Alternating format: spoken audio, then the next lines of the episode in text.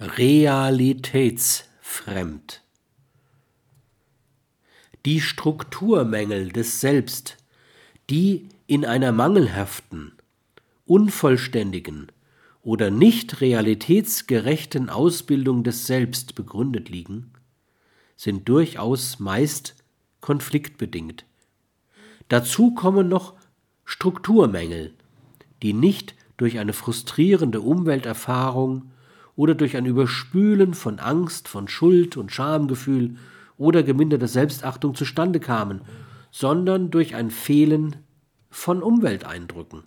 Ein erheblicher Anregungsmangel in der Begegnung mit Umwelt oder eine nicht verarbeitete Überflutung durch Umwelteindrücke kann dazu führen, dass die Grenze zwischen Selbstwelt und Objektwelt unscharf oder realitätsfremd gezogen wird und dass sowohl die Selbst- wie die Objektrepräsentanzen inhaltlich wenige sind, zu wenige, um ein konsistentes System zu bilden, das eine sinnvolle Weltbemächtigung erlaubt.